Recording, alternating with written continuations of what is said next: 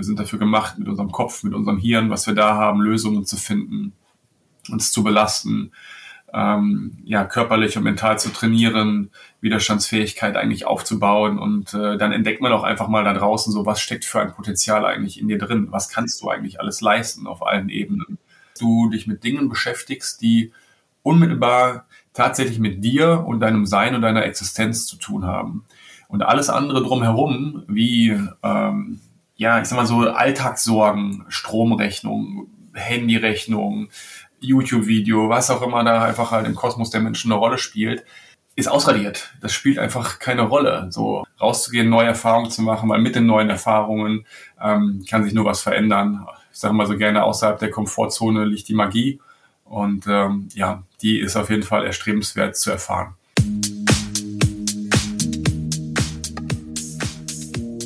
Hallo und herzlich willkommen zum Berggesundheit Podcast, dem Podcast rund um die Themen Gesundheit und Bewusstsein. Gemeinsam mit meinen Gästen erforschen wir spannende Themen ohne Scheuklappen und mit viel Neugierde. Und jetzt viel Spaß.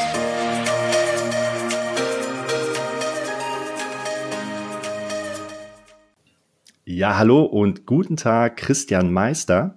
Der Christian Meister ähm, ist mit dem Wald sehr vertraut, mit Natur und macht Erlebnispädagogik. Und ich habe auf seinem Instagram-Kanal ein bisschen gestöbert und habe mich da total irgendwie abgeholt gefühlt. Diese schönen Naturbilder ähm, haben mir direkt was gegeben und da habe ich gedacht, den muss ich einladen.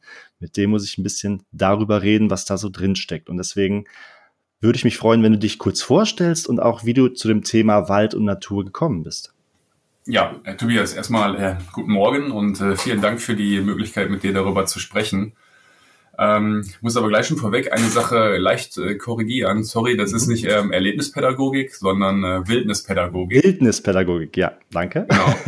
ähm, und ähm, das mache ich jetzt seit fast äh, zehn Jahren hauptberuflich.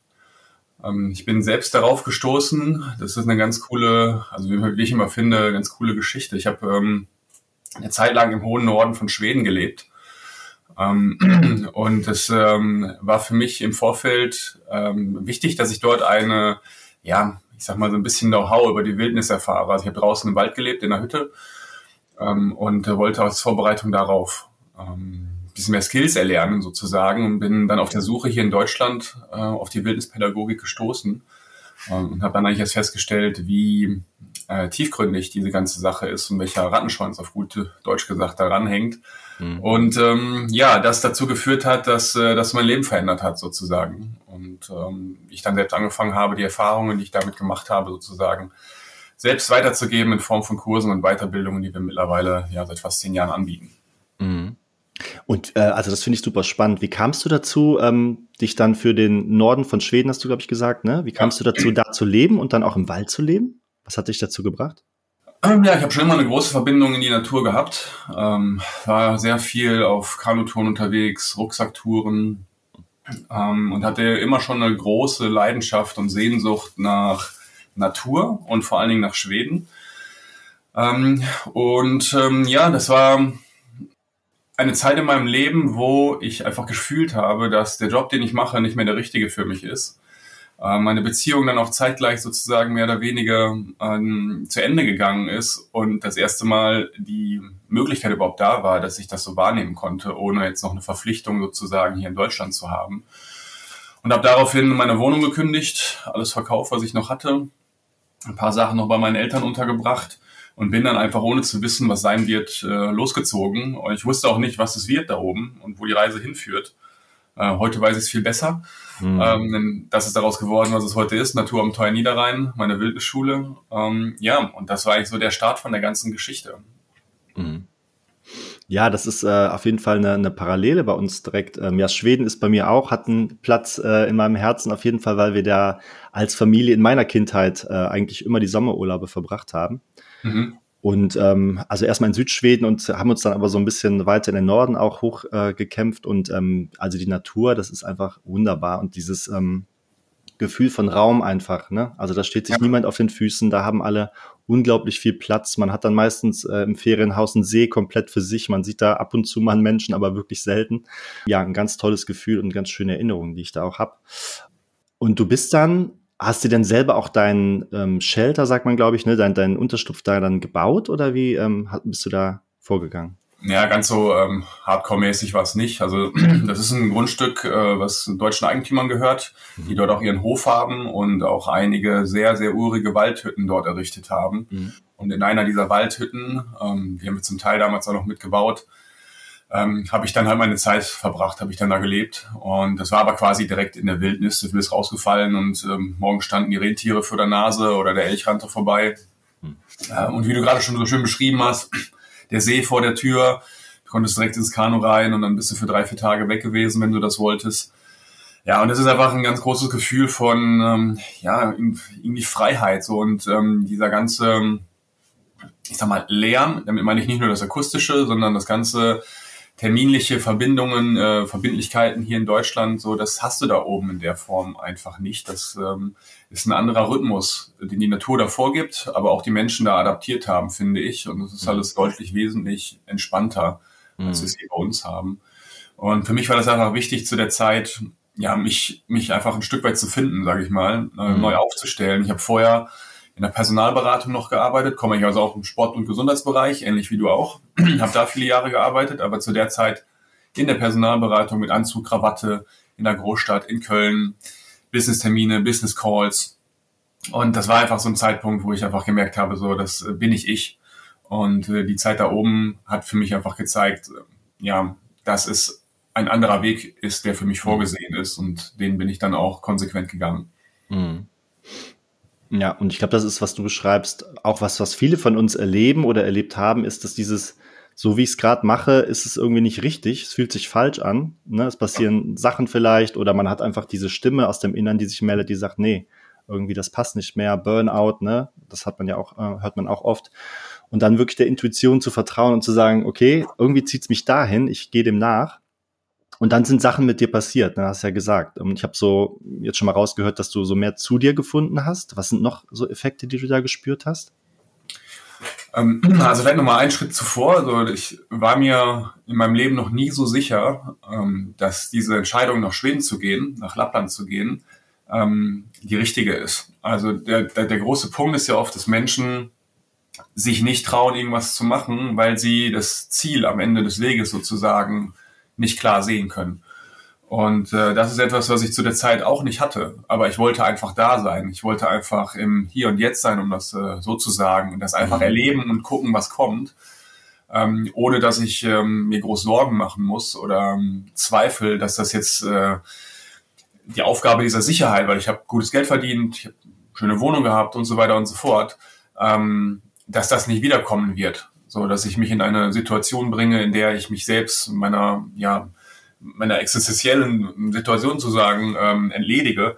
Ähm, das war alles gar nicht der Fall. Davon habe ich gar keine Gedanken ähm, verschwendet, auf gut Deutsch gesagt, beziehungsweise sie haben sich mir nicht aufgedrängt. Hm. Und das war so der, das Gefühl, das erste Mal im Leben so, so, ja, das ist genau richtig. Und so fühlt sich wahrscheinlich auch ähm, eine ganz starke Vision oder in, Intuition an, Bauchgefühl, dem nachzugehen. Und ähm, ich wurde da auf jeden Fall nicht enttäuscht. So. Mhm. Ähm, das ist das Erste. Und äh, das Zweite, ja, zu mir zu finden, ähm, es war einfach so die, die Zeit da oben, die ich mit mir verbringen konnte. Natürlich auch immer wieder, ich habe zu der Zeit selbst auch Wildnispädagogik in Deutschland noch zum Teil gehabt. Mhm. Also selbst ausgebildet, mich lassen, ausbilden lassen. Ähm, das auch alles da praktisch anwenden zu können, hat einfach mit mir natürlich auch viel gemacht. Ähm, damit meine ich, dass es zum Beispiel ja ein ganz großer Punkt ist, in die Stille zu gehen. Ähm, also manch einer meint das äh, vielleicht unter Meditation zu kennen. Ähm, das ist mit Sicherheit auch ein großer meditativer Ansatz, der da reinfließt. Aber dann einfach zu schauen, so was, was ist bei mir gerade überhaupt los? Was ist mein Bedürfnis heute hier? Wie fühle ich mich gerade? Und das über einen längeren Zeitraum zu beobachten, äh, hat einfach dazu geführt, dass ich näher und enger mit mir selbst verbunden war. Und das auch eine große Komponente einfach in der Wildnispädagogik ist, was wir machen ähm, was ich einfach nur jedem ans Herz legen kann, die Verbindung zu sich selbst erstmal wieder herzustellen, zu gucken, was ist bei mir los gerade, was brauche ich überhaupt, was ist mein nächster Schritt, um das zu bekommen. Mhm. Ja, also gerade in den letzten Jahren eigentlich ist mir das auch total wichtig geworden, regelmäßig rauszufahren und dann auch möglichst weit raus, eben nicht die, die typischen Waldwege. Ja. Also ich wohne hier in Aachen, ne? wir haben auch relativ viel Wald um uns rum, auch ähm, über die belgische Grenze. Und ähm, ich mag aber wirklich tatsächlich so ein Stück in die Eifel fahren, wo man dann nicht eben alle Nase lang jemand begegnet und ähm, schleppt dann, wenn das geht, auch die Familie immer mit raus. Und es war tatsächlich so, dass von den Trips, die wir gemacht haben, da keiner irgendwie ähm, mich mit einem Gefühl von, ah, das war jetzt aber blöd oder war zu weit oder die Strecke war zu schwierig oder so, sondern es war am Ende immer positiv. Man saß danach im Auto und dachte so, boah, ja, das war irgendwie genau das Richtige. Man fühlt sich so rundum erneuert, erholt. Und die Natur macht ja unglaublich viel mit uns. Einiges davon ist ja so ein bisschen beforscht, ne? anderes ähm, ist dann schwierig so, weil eben so viele unterschiedliche Faktoren in der Natur eine Rolle spielen. Das kann man im Labor natürlich nicht so eins zu eins nachbilden. Aber ähm, ich habe ja. gelesen, dass die Farbe Grün zum Beispiel unglaublich viel schon mit uns macht. Die Terpene, ne? die, also die Luft, die wir da atmen. Und hast dich damit so ein bisschen mit der Theorie auch beschäftigt? Was da passiert? Ähm, ja, was du gerade beschreibst, das ist ja das, was man ab und zu auch mal in den ähm, Nachrichten liest, mitbekommt. Ähm, es gibt mit Sicherheit noch viel mehr Studien als die beiden, die du da gerade jetzt ähm, nennst, aber ich halte mich nicht so viel mit den Studien auf mhm. ähm, oder der Theorie. Ähm, das Hauptding ist einfach so, du fühlst es ja direkt. Mhm. So, ähm, also du, da draußen passieren ja Dinge, die du gar nicht unbedingt direkt mit Worten greifen kannst, sondern einfach erstmal auf einer Gefühlsebene ablaufen. Ähm, und manch jemand oder viele können nicht beschreiben, was es genau ist, dass du dich jetzt gerade so rund erneuerst fühlst oder dass du mhm. Ja einfach mit einem guten Gefühl aus, einem Wald oder der Natur insgesamt wieder rauskommst. Ähm, das ist aber eines der Haupt, ja, sind das mal Anliegen vielleicht auch, die wir da haben, ähm, mehr ins Fühlen zu kommen, weniger theoretisch im Kopf analytisch vorzugehen. Das ist natürlich schön, das alles wissenschaftlich bestätigt zu wissen, ähm, aber das äh, draußen sein in Gemeinschaft am Feuer, mh, hm, das alleine macht schon was mit jemandem. Ähm, und dafür musst du nicht unbedingt zwangsläufig wissen, dass Grün was mit dir macht oder mhm. dass Termine was mit dir machen. Das, davon gibt es Studien, die das untermauern. Das ist cool, ja. aber ist jetzt nicht mein primäres äh, Anliegen, das zu verfolgen. Ja, aber da ticken wir auch sehr ähnlich, glaube ich. Also ich ähm, es gibt jetzt auch Studien, die, die halt das Eisbaden zum Beispiel, was ich super gerne mache, ähm, ja. jetzt langsam anfangen nachzuweisen, was das alles für Benefits hat. Ich habe aber schon angefangen, als es da nicht viele Studien gab und das nicht so klar war alles, weil einfach irgendwie Erfahrungswerte halt da waren und Leute, die damit äh, ganz tolle Erfahrungen gemacht haben, ich gesagt, ich, ich muss das mal ausprobieren und mir tut das unglaublich gut. Ja. Und jetzt freue ich mich natürlich, dass da ab und zu Studien kommen, die sagen, ja, das ist wirklich so, aber ähm, ich habe das auch schon vorher so erfahren. Ne? Von daher bin ja. ich da auch ein Praktiker auf jeden Fall. genau. genau.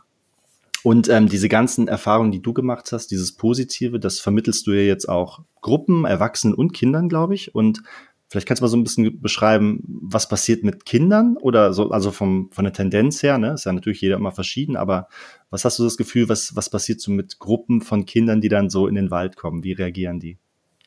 In vielerlei Hinsicht entspannter, möchte ich fast schon sagen, als Erwachsene. Also für Kinder ist es ja oft noch so eine Sache, das draußen spielen, ähm, das war, glaube ich, während unserer Jugend- oder Kinderzeit, ich schätze mal, wir sind ungefähr gleich alt, glaube ich, ähm, war das ja noch viel, viel äh, gewöhnlicher oder natürlicher, als das heute der Fall ist.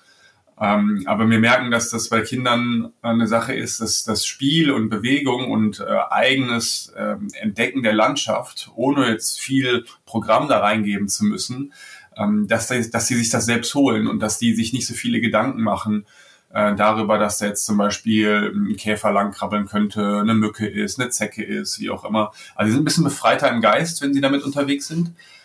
Ähm, und auf der anderen Seite spüren wir auch, wie sie in ihre Selbstwirksamkeit kommen. So, dadurch, dass wir ähm, ja, mit den ganzen technologischen Entwicklungen, die wir heutzutage haben, mit den ganzen Spielekonsolen, YouTube und so weiter und so fort, äh, was ja mittlerweile einen großen Raum einnimmt für Kinder, Jugendliche in dem Alter, ähm, dass sie lernen, wieder sich selbst und ihren Körper zu benutzen, also mit meinen zum Beispiel ihre Hände, ihre Füße, ihre Arme, ähm, um etwas für sich draußen zu erreichen, was ihnen direkt unmittelbar gut tut. Also bekommen direkt ein Feedback sozusagen durch ihre Aktion. Also wenn sie zum Beispiel durch ähm, Feuer machen, was sie sich mühselig vielleicht auch erarbeiten mussten über die Zeit, plötzlich merken, ey, das wird dann ja super warm oder ich kann mir mein Essen darauf vorbereiten, äh, zubereiten oder Wasser abkochen. Das das, was mit der Selbstwirksamkeit macht der Kinder, das das, was mit dem Selbstvertrauen macht der Kinder. Mhm. Ähm, etwas, was sie so im täglichen ja, Alltag sozusagen gar nicht so direkt erfahren können, weil das alles nicht mehr ja unmittelbar ist. So, das ist dieses Arbeiten am Rechner, am, am, am Laptop, am, am PC, wie, wie auch immer. da spielst du irgendwas, du bist in einer anderen Welt drin, aber du bist natürlich komplett getrennt von dir selbst. So, das ist ähm, ja eine Sache, die ich fast gar nicht anders beschreiben kann, als dass du da wieder mehr mit dir selbst auch in Kontakt kommst als, als junger Mensch mhm. und direkt ein Feedback bekommst, was dann auch was mit dir macht in deiner weiteren Entwicklung, wenn du da regelmäßig am Ball bleibst. Mhm halt auch dieses, dieses Fühlen des Körpers wirklich, ne? Also wenn du da durchs Unterholz mal rennst oder irgendwie kaltes Wasser, ähm, ne, was trinkst aus dem Fluss oder so. Ähm, ja. ja, also diese, diese körperliche Erfahrung. Die Sinnliche, körperliche, geistige hm. Erfahrung, das sind so die Punkte, die damit reinspielen. Und das funktioniert natürlich nur, wenn wir draußen unterwegs sind und uns in diesen Raum begeben. Ne? Wenn ich in hm. geschlossenen vier Räumen bleibe, dann kann ich das nicht erfahren. Und ähm, ja, diese 3D-Welten, die da draußen entstehen, beziehungsweise ähm, innerhalb von irgendwelchen Konsolen oder, oder ähm, ja, PC-Spielen, wie auch immer, das hat natürlich auch irgendwo einen Reiz, weil es die Fantasie mit äh, anspricht. Ähm, aber ähm, das ist eine Degenerierung auf der anderen Ebene des Körpers sozusagen. Mhm. Und äh, das braucht für mich einfach ja einen ganz wesentlichen Blick auf das Gleichgewicht halten. Also mhm. das beides ist, hat seinen Platz in unserer Welt, aber die Natur, Naturentfremdung, Naturdefizitsyndrom, das sind ja alles Dinge, die sich immer weiterentwickeln, ausbauen. Ähm, mhm. Etwas ist, wo wir einfach schauen wollen, dass wir da dagegen arbeiten und ähm, versuchen einigermaßen den Zugang in diesen Bereich, der ja viele, viele, viele Jahrhunderte Jahre lang unsere Heimat war, äh, aufrechtzuerhalten. Ja, ich denke auch, dass das kein Zufall ist, dass so, also die Kinder verhaltensauffälliger werden und so Konzentrationsprobleme und so weiter haben. Ne? Ähm, ich will das jetzt gar nicht eins zu eins wegen dieser Entfremdung von der Natur irgendwie diesen Konnex machen, aber die Natur kann eine wunderbare Medizin sein, eine Gratismedizin, die, wo wir alle immer Zugang zu haben, die Kinder einfach wieder in die Natur mehr zu bringen. Und ich glaube, da passieren ganz viele gute Sachen. Ne? Ja, absolut. Aber das muss halt auch schon in Kindesjahren passieren. Ansonsten, wenn du erwachsen wirst, äh, Anfang 20 bis Mitte 20 bist und du hast nie einen Zugang dazu gehabt, ähm, dann wird es wahrscheinlich sehr schwierig werden, dass das auch in Zukunft ein Zugang für dich wird. Weil ich meine, das erleben wir auch auf der anderen Seite. Ähm, wir haben auch Kinder dabei, die waren mit 10, 11, 12 Jahren noch nie im Wald. Ähm, die haben den Wald noch nie von innen gesehen. und wenn du das natürlich dann dementsprechend auch nicht äh, pflegst, seitens der Eltern beispielsweise, ähm, und die Kinder dann erwachsen werden, wie sollen die das ihren Kindern weitergeben? Und in der Regel ist das natürlich dann eine, eine tote Sache, auf gut Deutsch gesagt. Und dann haben wir Kinder, die sagen, der Wald ist äh, ein ekelhafter Raum oder ist ekelig. Ähm, ähm, aber verstehen noch gar nicht die Bedeutung für uns Menschen in einem größeren Kontext dahinter. Mhm. Oder haben es einfach nicht kennengelernt, sagen wir es mal so. ja, und dann wird es natürlich schwierig, da ja, dafür zu sorgen, dass das halt irgendwie noch weiter Beachtung findet. Mhm. Weil letztendlich so nur das, was du wirklich kennst und eine Beziehung zu aufbaust, äh, ist das, was du dann auch vielleicht auch schützen kannst und möchtest, weil die Verbindung, Beziehung da ist. Und viele haben die einfach verloren. Und äh, ja, das ist ein bekanntes Problem. Auch das ist mit Sicherheit wissenschaftlich untersucht. Ähm, genau, und da wollen wir einfach halt gegenarbeiten und schauen, dass wir da ja, einen Anker setzen und sagen, okay, komm, das, das ist etwas, was, was dir gut tut als Mensch, weil wir nah damit verbunden sind. Ähm, deswegen machen wir diese Arbeit. Hm.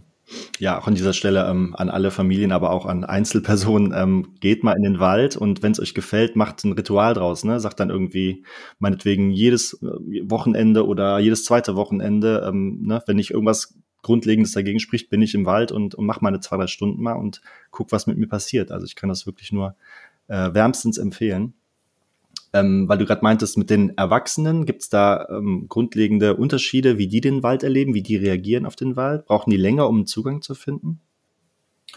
Ähm, ja, erfahrungsgemäß schon ein bisschen länger, äh, weil sie natürlich auch mit vielen anderen Dingen ihres alltäglichen Lebens konfrontiert sind und die müssen sich erstmal über ein paar Tage abschälen, auf gut Deutsch gesagt, wie so eine Zwiebel. Ähm, kannst du dir das vorstellen? Das ist, meistens sind die Leute so nach drei Tagen sind sie richtig da ähm, und äh, vor allem hier und jetzt, bei einem einen oder anderen natürlich ein bisschen schneller ähm, oder auch ein bisschen länger dauernd. Ähm, aber das ist so, dass ähm, Erwachsene oft auch noch, weil sie sind ja erwachsen mittlerweile, ähm, Dinge mit reinbringen, ähm, die sie ja, bevor sie zum Beispiel ja, außerhalb ihrer Komfortzone liegen, um das mal so zu sagen. Also die sie ähm, ja so im Inneren ein bisschen fesseln, festhalten. Sei es zum Beispiel die Toilettensituation, die wir draußen haben. Da erfahrungsgemäß gibt es ja nichts, wo du was abziehen kannst. Toilettenpapier ist ja auch nicht direkt da um die Ecke.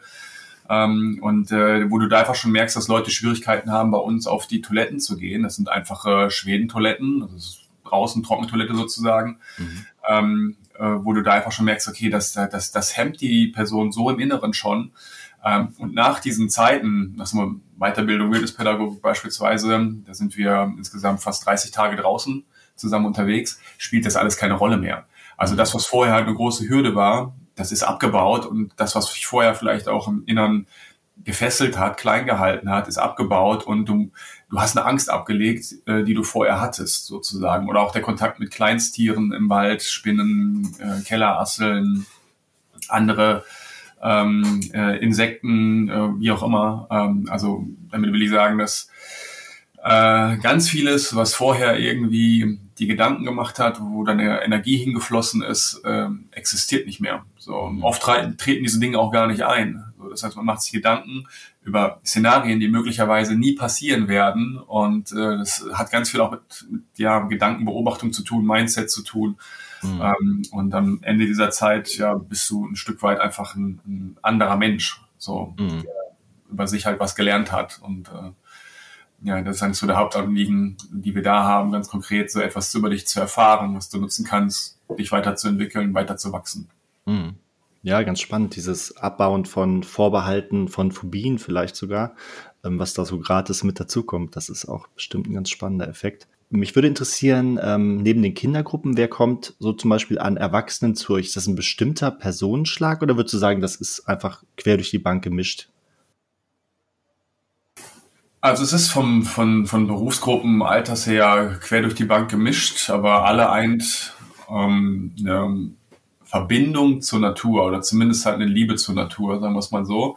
Auch wenn wir ganz viele Menschen dabei haben, die sich draußen ähm, ähm, nicht auskennen, um das einfach mal so rein auf die Wissensebene zu beziehen oder auch schon seit 20, 30 Jahren nicht mehr draußen geschlafen haben, weil das Wohnzimmer ein Bestandteil ist. Wir sind dann einfach auch die ganze Zeit draußen im Wald und schlafen da auch. Ähm, und ähm, aber grundsätzlich das Gefühl haben, ja, da ich, ich, ich, ich möchte da tiefer rein, ich möchte wieder einen tieferen Zugang zu, äh, zu bekommen. Ähm, das ist eigentlich das, was äh, die Menschen in erster Linie antreibt, sich bei uns anzumelden und herzukommen. Also eine Verbindung zu sich selbst wiederherzustellen. Gar nicht so sehr auch, dass es jetzt eine berufliche ähm, Ausrichtung in die Richtung geben muss. Ähm, also bilden Wildnispädagogen auch. Du kannst damit dann auch beruflich was machen. Mhm. Ähm, aber das ist eher so vielleicht nur 20 Prozent der Teilnehmer, die kommen. Und der Rest macht das einfach aus Gründen der Selbsterfahrung, sich selbst auf die Reise zu begeben. Ja. Ja, das ist ähm, sehr interessant. Und hat mich ja auch persönlich, muss ich sagen, angesprochen. Also ich glaube, irgendwann äh, werde ich das definitiv auch mal testen. Vielleicht kannst du mal so ganz kurz die Formate, die ihr erarbeitet habt, die ihr durchführt, so skizzieren. Also ähm, wie lange geht ihr mit welchen Gruppen in den Wald und was macht ihr da? Ja, also wir haben mehrere Langzeitausbildungen, das heißt über mehrere Monate, teilweise auch über ein Jahr gehen unsere Ausbildungen. Und ähm, das Herzstück ist eigentlich die Wildnispädagogik-Ausbildung. Das ist die Grundlage für nahezu alles weitere. Wildnispädagogik ähm, ist etwas, was aufgebaut ist in sieben Module bei uns. Ähm, wir tauchen da ein in alle Bereichen und Facetten der Wildnispädagogik. Das heißt über Grundlagen für ein Leben in der Natur, ähm, beschäftigen uns mit ähm, Wahrnehmung, das ist ein ganz großer Aspekt ähm, draußen. Autoerste Hilfe spielt da eine Rolle, Pflanzenwissen, Tiere und Spuren, also Fährtenlesen ist ein großer Teil, der da vorkommt. Ähm, dann haben wir noch das Leben im Wildniscamp und ähm, ja, Art of Mentoring Coyote Teaching ist ein Abschlussblock. Ähm, da geht es darum, hineinzugucken in die, in, die, in den Background der Wildnispädagogik. Also wie wird eigentlich gelehrt, wie wird gelernt, ähm, das sind Aspekte, denn ähm, Bildnispädagogik hat ganz viel damit zu tun, äh, durch das Tun zu erfahren. Und ähm, das ist äh, der, der Hauptpunkt eigentlich. Also weniger theoretisch, dass dir jemand erzählt, was wie funktioniert, sondern du erfährst es einfach und machst deine eigenen Erfahrungen daraus. Mhm. So, das ist Wildnispädagogik, ähm, dauert insgesamt acht bis neun Monate, sieben Module. Ähm, und dann sind wir immer für vier Tage pro Modul draußen im Wald unterwegs. Mhm. Also das ist die erste große.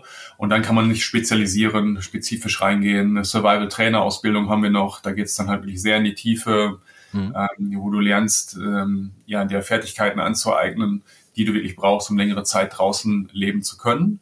Äh, die geht insgesamt über ein Jahr, die Ausbildung, und schließt ab mit einer zweiwöchigen Wildniszeit in Nordschweden, in Lappland auch.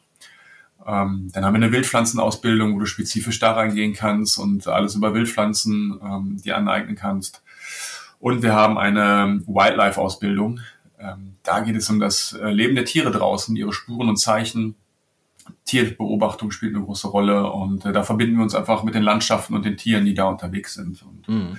haben somit unterschiedliche Zugänge ähm, in die unterschiedlichen ja, Facetten der Natur. Und ähm, das ist auch ein ganz wichtiger Punkt. Du musst nicht alles können oder machen, sondern du nimmst das, was dich zieht und gehst da erstmal rein. Und wenn das dein Zugang zur Natur ist, dann ist es das. Mhm. Ja, super interessant. Ähm, Gibt es auch so Schnupperformate, dass man mal so, so mal einen Tag oder zwei mit euch verbringen kann? Ja. So, okay. Ja, das haben wir auch, genau. Ähm, es gibt dann Einzelkurse wie den Basiskurs, der geht über drei Tage. Da kann mhm. man Wildnispädagogik und uns natürlich kennenlernen. Ähm, das gleiche gilt aber auch für Pflanzenwissen. Das ist auch ein dreitägiger Kurs, wo man so ein bisschen reinschnuppern kann. Klar, natürlich, da wollen wir nicht direkt die Hürde so hochlegen, dass du in eine Langzeitausbildung rein äh, musst, äh, sondern du kannst auch erstmal äh, schnuppern sozusagen. Mhm. Und, äh, all das so ein bisschen kennenlernen und dann entscheiden, ob das etwas für dich ist oder nicht. Mhm. Ja, sehr cool. Dieses Thema, ähm, ja, so Survival-Training Lappland, so das finde ich äh, total spannend. Kannst du das so ein bisschen skizzieren? Ist das so, dass da alle total runterkommen sofort? Oder ist das auch manchmal, wenn es dann irgendwie regnet, man will Feuer machen, das klappt irgendwie nicht, dass dir die Nerven auch mal blank liegen? Also, wie kann ich mir das vorstellen? Äh, ja, letzteres auf jeden Fall auch. Also es ähm, hat alle Seiten. Auch das, das natürlich das in die Stille kommen, in, äh, total entspannt und ruhig sein, ähm, aber genauso auch eben die, die stressigen Phasen, um das mal so zu sagen. Aber das ist einfach ein Teil davon. Und äh, letztendlich wollen wir natürlich erreichen, dass wir so wenig Energie wie möglich draußen verlieren und deshalb für uns gut sorgen müssen. Aber du kannst dir vorstellen, wenn wir in einer Gruppe sind zwischen 12 und 16 Leuten, die da zusammen unterwegs sind und die zusammen für sich selbst sorgen müssen, dass da natürlich auch viel Konfliktpotenzial ähm, in der Luft liegt. Ähm, das ist aber ein ganz wichtiger Aspekt ähm, eigentlich aller aller Dinge, die wir draußen machen, aller Ausbildungen, die wir anbieten. Es geht ganz viel darum, äh, dich äh, selbst zu erfahren da draußen. Mhm. Und natürlich hast du immer wieder Situationen, wegen was nicht funktioniert, wo du vielleicht auch getriggert bist durch irgendjemanden. Ähm, und das haben wir auch gerade schon mal kurz nochmal drüber gesprochen, wenn dich irgendwas triggert, dann schaust du ja dann darfst du bei dir schauen, was es denn genau ist äh, und, und, und gucken, was, was ist es jetzt überhaupt. Und ich meist weniger an der anderen Person, sondern eher an dir selbst und deinen äh, Dingen, wie du drauf guckst. Ähm, und das spielt eine ganz große Rolle. Damit gehen wir halt auch sehr viel um. Ähm, da machen wir auch sehr viel Kreisarbeit, so heißt das im Prinzip. Wir sitzen im Kreis zusammen und besprechen die Dinge, die da sind, mhm. ähm, um einfach auch selbst ähm, äh, tiefer zu uns selbst vorzudringen ähm, und äh, die, Dinge, die Dinge auf den Tisch zu legen und zu gucken, was ist es, ähm, und damit dann dementsprechend einen besseren Umgang zu finden. Raus aus der Destruktivität hin zur Konstruktivität und in die Gelassenheit, auf gut Deutsch gesagt. So. Aber Worte ist immer leicht gesagt. Es ist viel Arbeit für einen einzelnen Menschen, der das für sich erkennt. Aber nicht selten ist das dann auch gleichzeitig ähm, emotional loslösend. Und ähm, da passiert sehr viel im Innern der Menschen, die mit uns zusammen draußen unterwegs sind. Hm, das glaube ich. Also an nicht nur der, der Umgang mit der Natur, sondern auch das Miteinander, was dann entsteht, ne? die Gruppendynamik, ähm, Arbeitsteilung und wie man in so einer Gruppe eben dann das möglichst gut angeht. Das äh, stelle ich mir auch herausfordernd, aber natürlich auch sehr lohnenswert am Ende vor. Ne? Dass man sich selbst in so einem Setting erlebt, wo man sich vielleicht auch noch nie vorher so erlebt hat. Ne? Das ja. Ähm, ja, klingt, klingt auf jeden Fall spannend. Ähm, ja. Also wenn, wenn jetzt jemand äh, den unwahrscheinlichen Fall erlebt, dass er plötzlich in der Natur ohne Vorbereitung und große Ausrüstung überleben muss, ähm, erlebt, was sind so die wichtigsten zwei, drei, vier Sachen, die ähm, sein Überleben sichern könnten in der Natur? Ja, also das Wichtigste ist erstmal Ruhe zu bewahren, um das mal ganz klar zu sagen. Ähm, nicht in Panik zu verfallen, sondern sich einen Moment zu nehmen und jetzt zu überlegen, so, okay, wie ist meine Situation? komme ich da heute noch raus, komme ich da nicht raus. Ähm, wenn du es nicht weißt, ähm, dann äh, musst du dich eigentlich darauf vorbereiten, dass du die Nacht draußen verbringst, verbringen musst. Und das Wichtigste ist bei der Sache eigentlich immer der Schutz, also einen Unterschlupf zu bauen. Ähm, einer der Hauptgründe oder der Hauptgrund, warum Menschen, die sich verlieren draußen in der Natur, die die Orientierung verloren haben, sich verlaufen haben, wie auch immer, ähm, ist der, dass sie ähm, auskühlen und äh, durch Unterkühlung letztendlich sterben. Und äh, das verhindern wir, indem wir halt eine Möglichkeit schaffen, uns selbst warm zu halten. Und das heißt, wir müssen einen Schutz bauen, der das genau äh, mit sich mitbringt. Das heißt, du hast nur deine Körperwärme und deine Energie, die du abgibst. Und dieser Schutzraum, der sorgt dafür, dass die da auch drin bleibt. Mhm. Das wäre das Wichtigste. Ja, und dann je nach Dauer natürlich ähm, kannst du am nächsten Tag weitergehen? Hast du die Möglichkeit rauszukommen oder nicht? Ähm, das kommt natürlich auch an, wo du dich befindest. Wenn du jetzt wirklich in der Wildnis bist, in der weiten Wildnis, dann kann es sein, dass du länger draußen bist. Dann spielen natürlich Sachen eine Rolle wie Wasser, ähm, wie Wärme durch Feuer. Ähm, wenn ich Wasser brauche, was ich abkochen muss, brauche ich ein Feuer. Also es sind grundlegende Skills, die sich mhm. bedingen gegenseitig. Ähm, und an nächster Stelle kommt dann irgendwann auch die Nahrung, die eine Rolle spielt. Da haben wir aber, je nachdem, was wir mitbringen, ja, bis zu sechs Wochen können wir auch ohne Nahrung auskommen. Also schon ein relativ langer Zeitraum.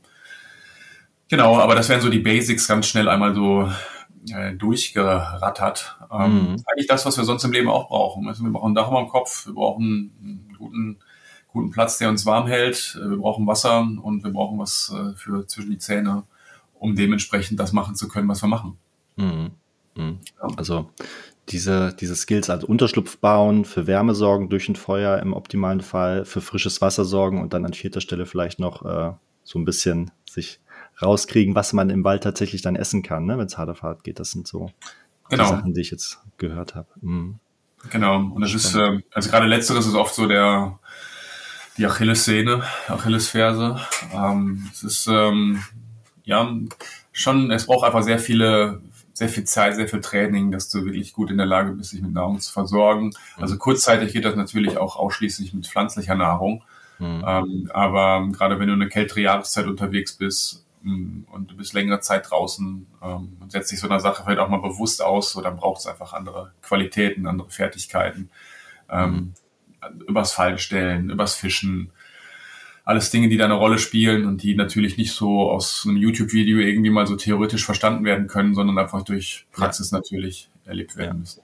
Ja. Nee, das auf jeden Fall. Ähm, ist das denn ein Part, den ihr dann, äh, wenn ihr das in Lappland macht, das Survival Camp ähm, auch lehrt? Oder habt ihr da was zu essen mit oder macht ihr so einen Mix davon? Das kommt immer ein bisschen auf die Gruppe an, ähm, weil die Gruppe letztendlich natürlich auch ihre eigenen Grenzen irgendwo festlegt und auch verschieben äh, möchte, kann.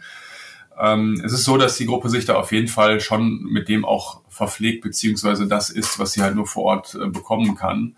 Ähm, das schließt aber nicht aus, das finde ich auch Food Drops, so nennt man das, dass man auch mal Nahrung reingibt, ähm, weil natürlich auch gewisse Lernziele ähm, vielleicht auch vor Ort noch erreicht werden wollen. Und ähm, das machen wir einfach abhängig davon, wie entwickelt sich die Dynamik vor Ort und wie gut sind die Einzelnen, die Gruppe dann letztendlich vor Ort, um das auch tatsächlich abzudecken. Also muss überlegen für so, wir haben jetzt eine Gruppe, die sind äh, 16 Leute stark, äh, 16 Leute, die sich draußen komplett nur von dem versorgen, was sie draußen bekommen können, ist schon eine sehr, sehr, sehr große Herausforderung. Mhm. Ja. Wenn du überlegst, was du an Kalorien pro Tag brauchst, so, dann, dann ziehst du davon vielleicht mal 20, ähm, 30 Prozent ab, um das mal moderat zu halten. Ähm, das kriegst du nicht hin, ähm, nicht mit äh, Regularien im Bereich der Jagd, die ja da sind, die man auch achten muss. Du kannst ja nicht einfach hingehen und jetzt mit Pfeil und Bogen irgendeinen äh, Reh schießen. So, das geht halt mhm. halt nicht. Ne? Aber es gibt Möglichkeiten, dort zu fischen. Es gibt Möglichkeiten, ja, dort auch noch andere Sachen zu machen, die ich hier an der Stelle jetzt gerade nicht ausführen kann. Ähm, genau, aber es äh, gibt auf jeden Fall Möglichkeiten, sich mit dem zu versorgen und ein Gefühl dafür zu bekommen, wie fühlt sich das überhaupt an. Alleine auch mal in eine Situation reinzukommen, wo du vielleicht vier Tage, fünf Tage lang nichts gegessen hast. So, das mhm. ist ja auch ein ähm, Erfahrungsraum, den kaum jemand heutzutage kennt. So, was macht das mit dir? Macht das überhaupt irgendwas mit dir? Und ähm, das sind Dinge, die da auch unter die Lernziele fallen. Ja, ja, auch spannender Aspekt. Also ich bin auch dabei, seit zwei Jahren ähm, zweimal im Jahr eben eine Fastenzeit zu machen und mhm. da am liebsten auch das Wasserfasten tatsächlich, mhm. weil so das ursprünglichste ist und dann, also bis jetzt bin ich bei sechs Tagen, war so mein Maximum. Und ja, es ist auf jeden Fall eine Erfahrung, wo man auch sehr ins Fühlen reinkommt und merkt, diese, die Schale, die durch die Nahrung entsteht, die ist so ein bisschen abgepellt. Man ist so ein bisschen roher einfach, was alles angeht es melden sich alte Baustellen im Körper, ne, die aufgeräumt werden in der Zeit und ähm, man ist nicht jeden Tag voller Energie, also zumindest ich nicht. Andere, ähm, da mag das anders sein. Ja. Aber man sagt ja so, wenn, äh, wenn man nicht so viel Fett an sich hat, dann geht's auch sehr schnell ins Eingemachte. Ich weiß nicht, ob das was ist, was du bestätigen kannst. Ne? Wenn du ähm, von Fettreserven zehrst, die du an dir hast, dann ist es, glaube ich, ein bisschen leichter zu fasten, als wenn du gar nicht so viele Reserven hast. Ne? ja, absolut absolut. Wobei das auch nochmal einen Unterschied macht, ähm, wenn du jetzt dich bewusst dafür entscheidest zu fasten und du bist zu Hause, in deinem äh, Zuhause, ähm, hast es immer noch warm, bewegst dich vielleicht auch nicht so viel, ruhst dich viel aus. Ähm, das haben wir draußen ja nicht. Hm. Ähm, draußen, da bist du ja die ganze Zeit von morgens bis abends unterwegs und ähm, du musst ja trotzdem Dinge machen, ähm, damit du deine Bedürfnisse stillst. Das heißt, der Kalorienverbrauch ist da ähm, einfach nochmal auf einem anderen Level. Plus ähm, ja die die die Energie, die dann hier in dir zieht, weil du nachdenkst, so was mache ich jetzt wie und so weiter mhm. und so mhm. fort, ähm, spielt auf jeden Fall auch nochmal eine große Rolle. Und klar, also die Situation draußen, du hast nichts zu essen beziehungsweise musst dich selbst mit Nahrung zu versorgen. Ähm, es gibt kaum jemanden, der es äh, schafft, ähm, das so zu gestalten, dass du nicht in ein Kaloriendefizit reinfällst. Ja, also dass du da mit weniger Gewicht rausgehst, das ist ähm, eigentlich ziemlich safe. So, aber es geht letztendlich nicht darum, dein Gewicht zu halten, sondern zu überleben. Mhm. Ähm, es, wenn man es jetzt ganz runterbricht, ähm, in unserem Fall natürlich würden wir nichts riskieren, dass da irgendjemand auf der Strecke bleibt. Ähm, aber wir reizen die Bereiche natürlich auch aus, die uns die einzelnen Menschen da als Gruppe möglich machen und ähm, ja, gucken, was, was, also welche Reise geht jeder Einzelne, wie weit geht mhm. jeder Einzelne rein, wie tief geht jeder Einzelne rein. Ja. Ja, an dieser Stelle, klar muss man sagen, dass, dass wir alle dieses Programm, dieses Survival-Programm ja genetisch angelegt haben. Ne? Also wir hatten früher nicht immer 24 Stunden Nahrungsmittel um uns rum und haben nicht dauernd gesnackt. Ne? Und ja. ähm, das war vollkommen normal, dass man mal zwei, drei Tage auch Nahrung irgendwie suchen musste. Äh, ähm, und ähm, ja, von daher können das theoretisch alle Menschen, auch wenn es den einen bestimmt schwerer fällt, als den anderen darauf umzustellen, auf diesen Modus. Ne?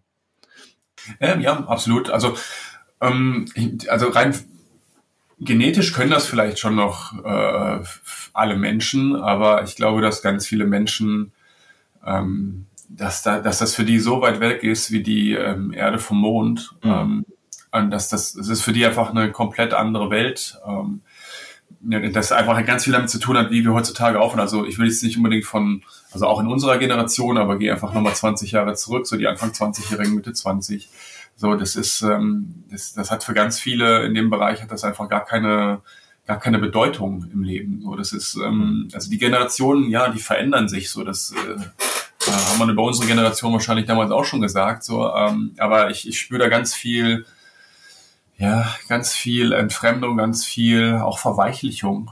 Ähm, ich will jetzt nicht irgendwie so mm, macho-mäßig daherkommen oder sowas. Aber es ist einfach so, wir Menschen, wir sind einfach sehr, sehr eingebettet in Luxus, in Konsum, in Komfort und ähm, ja, alles, was irgendwie nur so ein Stück weit außerhalb der Komfortzone rauspurzelt, ist dann einfach schon für ganz viele zu viel und gar nicht die Bereitschaft da, mhm. über einen bestimmten Punkt mal hinauszugehen. Und ja, das äh, finde ich, man, es, man nutzt das Potenzial als Mensch äh, meiner Hinsicht da gar nicht komplett aus. Wir sind eigentlich dafür gemacht, äh, draußen unterwegs zu sein. Wir sind dafür gemacht, mit unserem Kopf, mit unserem Hirn, was wir da haben, Lösungen zu finden, uns zu belasten, ähm, ja, körperlich und mental zu trainieren, Widerstandsfähigkeit eigentlich aufzubauen und äh, dann entdeckt man auch einfach mal da draußen so, was steckt für ein Potenzial eigentlich in dir drin? Was kannst du eigentlich alles leisten auf allen mhm. Ebenen? Ähm, sowohl für dich selbst, aber auch im zwischenmenschlichen Bereich und äh, ja, das ist dann einfach halt eine Entwicklung, die da ist, so die ich halt so für mich in der Gesellschaft sehe, wo ich sage, okay, das, da gibt es kaum mhm. Bereitschaft für und ähm, ja, das ist, äh, wie soll ich sagen, es ist etwas, was ich, wo ich einfach denke, ja, das ist einfach schade, dass das halt so in diese Richtung sich entwickelt. Also nichts mhm. gegen Komfort, nichts gegen ähm, äh, warmes Zuhause und so weiter, aber das ist halt, das ist für mich die Basis, klar, ich wohne auch in, einem, in einem Haus, ähm, aber es ist einfach so, was machst du mit dir als Mensch? So. Mhm. Nutze dein Potenzial, was tatsächlich da ist. Ja. Also ich habe äh, gerade ganz viele ähm, Begriffe, die ich jetzt so ge gehört habe, aufgeschrieben. Ne? Also dieses Resilienz, ne? dass man, dass man dadurch natürlich ein größeres Spektrum an Resilienz einfach aufbauen kann, weil man sieht, man kann auch in extremeren Situationen funktionieren und überleben. Dann diese Selbstwirksamkeit, ne? so ich, ich kann das, wenn ich das muss, dann kann ich das äh, schaffen und so. Das finde ich ganz toll. Und ähm, ja, dieser Aspekt Stress, den finde ich auch spannend, weil ich glaube, dieser Stress, den wir in dem Bürojob haben, ist wirklich ein sehr ungesunder Stress. Ne? Also erstmal körperlich bewegen wir uns relativ wenig, sind aber konstant immer so ein bisschen angespannt, ne? weil ständig irgendwie eine Mail und da eine Deadline und sind immer auf so einem, ja, so, so 80 Prozent Stresslevel. Aber was wir eigentlich gar nicht mehr machen, ist dieses äh, mal auf 100 Prozent und dann aber wieder so in die Ruhe kommen. Ne? Also was du ja. beim Eisbad zum Beispiel hast, zwei Minuten richtig kaltes Wasser, du bist vollkommen überschüttet von Adrenalin, Stresshormonen, aber danach kommst du eben in eine wunderbare Ruhe rein. Ne? So dass dieses, ja. diese Spitzen setzen und dann auch wieder in den Gegenpol. Das machen wir viel zu selten, ne? Genau, ja, ja, weil es halt unbequem ist. Mhm. So, weil, weil es unbequem ist und äh, weil wir Unbequemheit scheuen, so als Menschen. Das ist natürlich auch äh, auch nachvollziehbar, auch biologisch nachvollziehbar, warum das der Körper so aussendet. Ähm, äh, aber draußen ist es so, du, du, du, wir sind ja ganz nah an unseren Bedürfnissen draußen. So, da hast du ja gar nicht dir Gedanken, äh, gar keine Zeit, dir Gedanken darüber zu machen, so, ah ja, ähm, äh, was, ähm, was kaufe ich mir denn jetzt mal für neue Schuhe zum Beispiel? Um das mal mhm. ganz platt auszudrücken, ja. Ähm, sondern du musst einfach gucken, hast du genug Feuerholz? Ist dein Shelter dicht genug? Ähm, was ist mit der nächsten Wasserquelle? Kann ich die noch benutzen? Wann muss ich wieder Wasser holen? Mhm. Wo finde ich die nächste Nahrung? Äh, ich brauche Nahrung, muss ich vorbereiten, muss ich konservieren? Ähm, solche Dinge halt. Es geht einfach nur darum, dass du dich mit Dingen beschäftigst, die unmittelbar tatsächlich mit dir und deinem Sein und deiner Existenz zu tun haben. Und alles andere drumherum, wie, ähm, ja, ich sag mal so Alltagssorgen, Stromrechnung, Handyrechnung, YouTube-Video, was auch immer da einfach halt im Kosmos der Menschen eine Rolle spielt, ist ausradiert. Das spielt einfach keine Rolle. So, ähm, dass äh, du du tust da Dinge einfach unmittelbar nur für dich selbst, ähm, die dafür sorgen, dass es dir so gut wie möglich geht in dem Kontext. Ähm, und das sind nicht irgendwelche Dinge, die ähm, unbedeutend sind, sondern sie haben einfach die höchste Bedeutung ähm, in deinem Leben in dem Moment, äh, weil sie dein Überleben sozusagen tatsächlich sichern können. Und du musst immer wieder aufstehen, immer wieder losgehen, um das Feuerholz zu holen beispielsweise. Immer wieder hacken, immer wieder neu machen, den Vorrat anlegen, weil ansonsten kommst du halt bei Minusgraden, minus 10 Grad, abends halt einfach in, in eine Bredouille. Mhm. Und das ist das halt diese, du kriegst sofort den Spiegel. Ja. ja, du kriegst sofort den Spiegel vorgehalten. Wenn du sagst, ja, ich habe jetzt aber keinen Bock, will lieber noch ein bisschen liegen bleiben, so, kannst du machen. Kannst du auf jeden Fall machen. Aber dann spürst du es wenige Zeit später, dass du es eben nicht gemacht hast, dass du mhm. nicht aufgestanden bist. Ähm, und so verhält sich das mit ganz vielen Dingen draußen. Ähm, ganz viel hat mit Training zu tun, mit Disziplin zu tun, mit Notwendigkeit zu tun.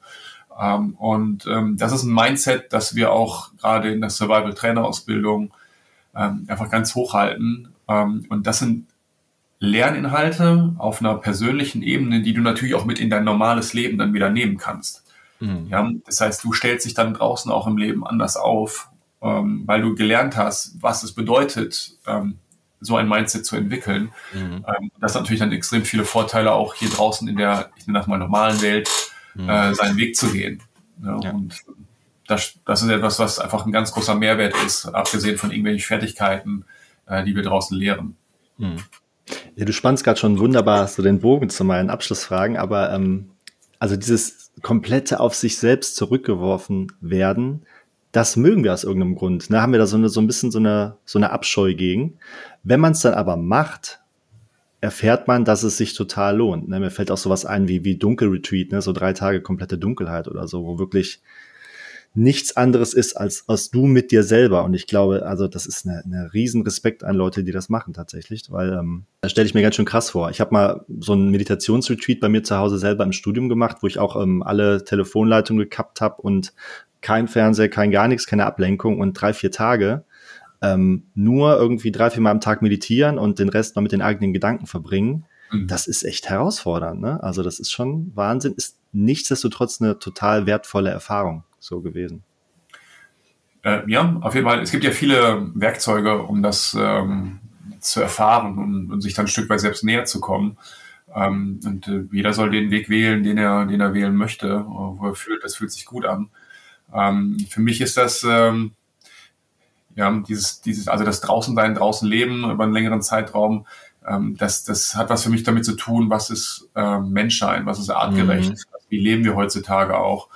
Ähm, und einfach zu schauen, so, ja, was steckt in mir drin? So, es geht nicht darum, ähm, das martialisch irgendwie aufzubauen, das meine ich gar nicht, aber ähm, Lösungen zu finden für Herausforderungen, die mir draußen begegnen. Ähm, und diese Erfahrungen, die ich dort mache, einfach auch mitzunehmen, wenn ich wieder in der, ich nenne das mal Zivilisation bin. Ähm, das formt einen so, das, das, das gibt einfach ganz viel Selbstvertrauen, Selbstbewusstsein, ähm, Selbstbestimmung, äh, Selbstwirksamkeit hast du vorhin auch nochmal wiederholt, den mhm. Begriff. Mhm. Ähm, und Menschen, egal in welches Kursformat sie jetzt bei uns reinkommen, ähm, erfahren das einfach. Ähm, das, das wir draußen machen, ist ein Mittel zum Zweck, aber eigentlich geht es darum, das ist eine persönliche Entwicklung, die du da machen kannst und äh, dich ein Stück weit ja, ja wieder äh, mehr verbunden mit dir selbst, ähm, deine, deine Stärken und, und, und Fertigkeiten, Potenziale zu erkennen und das mitzunehmen und den, den Weg dann hier im Leben weiter zu gestalten. Also mhm. teilweise auch ähm, Identitätsänderungen, äh, die dadurch stattfinden kann. Mhm. Ja, du hast genau die Frage, also wie die Leute rein und rauskommen, das hast du jetzt wunderbar skizziert schon. Und ähm, natürlich hast du jetzt keine Studien darüber geführt, aber kannst du so ein bisschen sagen, wie nachhaltig der Effekt ähm, von so einem Erlebnis ist und ähm, kommen die Leute irgendwann dann nochmal wieder oder ist das so einmal gemacht und äh, profitieren dann langzeitmäßig davon? Ja, also ich habe Kontakt mit einigen Leuten natürlich darüber hinaus und äh, viele haben äh, darüber hinaus auch zum Beispiel äh, Entscheidungen für ihr Leben getroffen. Also das äh, dass sie zum Beispiel den Job gekündigt haben, dass sie etwas machen, was näher an ihrem Herzen liegt oder ähm, eine Partnerschaft beendet wurde. All solche Dinge, die einem im Laufe der Zeit immer wieder so aufgeploppt sind. Ähm, das sind Dinge, die ich schon mitkriege. Es kommen Leute auch immer wieder, das auch. Ähm, aber natürlich auch manche Leute sind danach halt auch weg. So, das ist äh, ähm, unterschiedlich. Aber ich würde behaupten, dass jeder davon langfristig was mitnimmt. Aber ja, das Leben ist, äh, wie soll ich sagen, es ist äh, das, was präsent ist, ist gerade präsent und was in zwei Jahren präsent ist, ist in zwei Jahren präsent. Also mhm. ich kann dir nicht genau sagen, dass es immer so ist, dass es nachhaltig ist bis, bis zum Lebensende. Aber die Erfahrungen, die wir machen, sind schon sehr besonders und außergewöhnlich und haben auf jeden Fall ihren Platz äh, im Körper und Herzen der Menschen. Ja, das, das glaube ich ganz, ganz sicher, ja. Dann lass mich zu meiner Abschlussfrage kommen, die ich gerne stelle, weil mir die, ja, unsere kollektive Zukunft auch sehr am Herzen liegt und dass wir irgendwie aus der Welt einen, einen schönen Ort machen, in der irgendwie alles seinen Platz hat, wir aber irgendwie integrierter sind und nicht so von uns selbst entfremdet sind. Und wie kann die Rolle von Wildnispädagogik, von Wildniserlebnis da eine Rolle spielen für die Welt von morgen?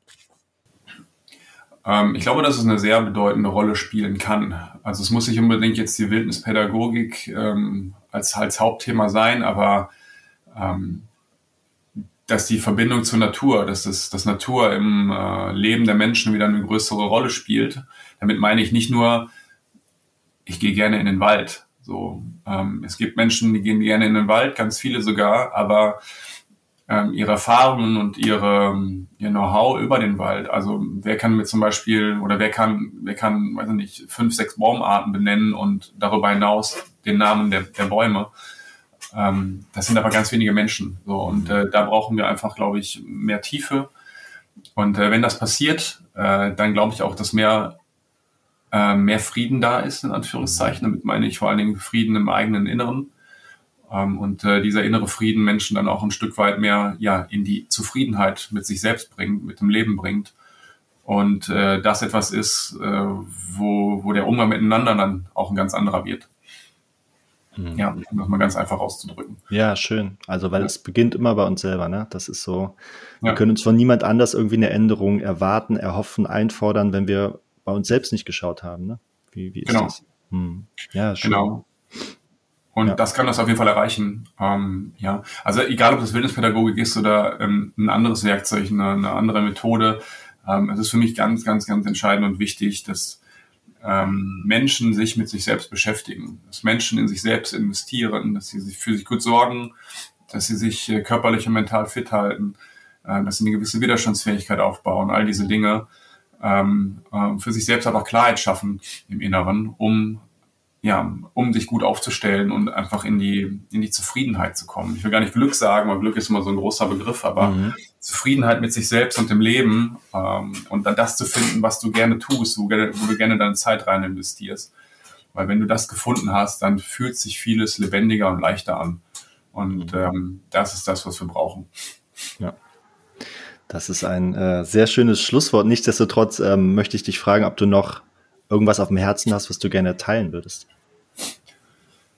Ähm, ja, also ich äh, erstmal danke Tobias äh, für, für, für die Möglichkeit mit dir zu sprechen. Und ansonsten, ähm, ja, es, es, ich kann nur jeden ermutigen, ähm, ja, rauszugehen und äh, dich selbst zu erfahren, so in welcher Form auch immer. mhm. ähm, ich ja gerade schon mal so angedeutet habe, rauszugehen, neue Erfahrungen zu machen, weil mit den neuen Erfahrungen ähm, kann sich nur was verändern. Ich sage mal so gerne, außerhalb der Komfortzone liegt die Magie. Und ähm, ja, die ist auf jeden Fall erstrebenswert zu erfahren. 100% Zustimmung von meiner Seite. Ähm, ja, wenn die Leute jetzt neugierig geworden sind, bei euch was zu buchen, mal reinzuschnuppern, wo können sie da dich finden? Äh, finden können die uns äh, unter naturabenteuer-niederrhein.de, ist unsere Homepage. Ansonsten bin ich auch gut bei Instagram vertreten. Das ist Naturabenteuer unterstrich minus, äh, nee, unterstrich Niederrhein, Naturabenteuer unterstrich Niederrhein. Mhm. Also äh, ja, diese beiden Begrifflichkeiten eingegeben und ihr werdet uns auf jeden Fall finden. Mhm. Und ähm, noch die letzte Frage, wo geht ihr in den Wald? Bei euch direkt da ähm, in Udem ist das, ne? Ja, wir haben äh, zwei Plätze hier bei uns in der Nähe. Äh, genau, das sind äh, zwei private Wälder, wo wir die Genehmigung haben, das machen zu dürfen und da sind wir unterwegs. Mhm, sehr cool. Ja. Alles klar. Dann ähm, hoffe ich, wir bleiben in Kontakt und wir sehen uns auch mal physisch tatsächlich im Wald. und äh, an dieser Stelle vielen, vielen Dank für das wirklich spannende Gespräch und ich wünsche dir noch eine schöne Restwoche. Wünsche ich dir auch. Danke, Tobias. Danke, mein Lieber. Tschüss. Ciao. Hallo, ich hoffe, diese Episode hat dir genauso viel Freude gemacht wie mir. Und ich würde mich super freuen, wenn du meinen Podcast abonnierst oder mir eine tolle Bewertung dalässt oder am besten beides. Bis zum nächsten Mal.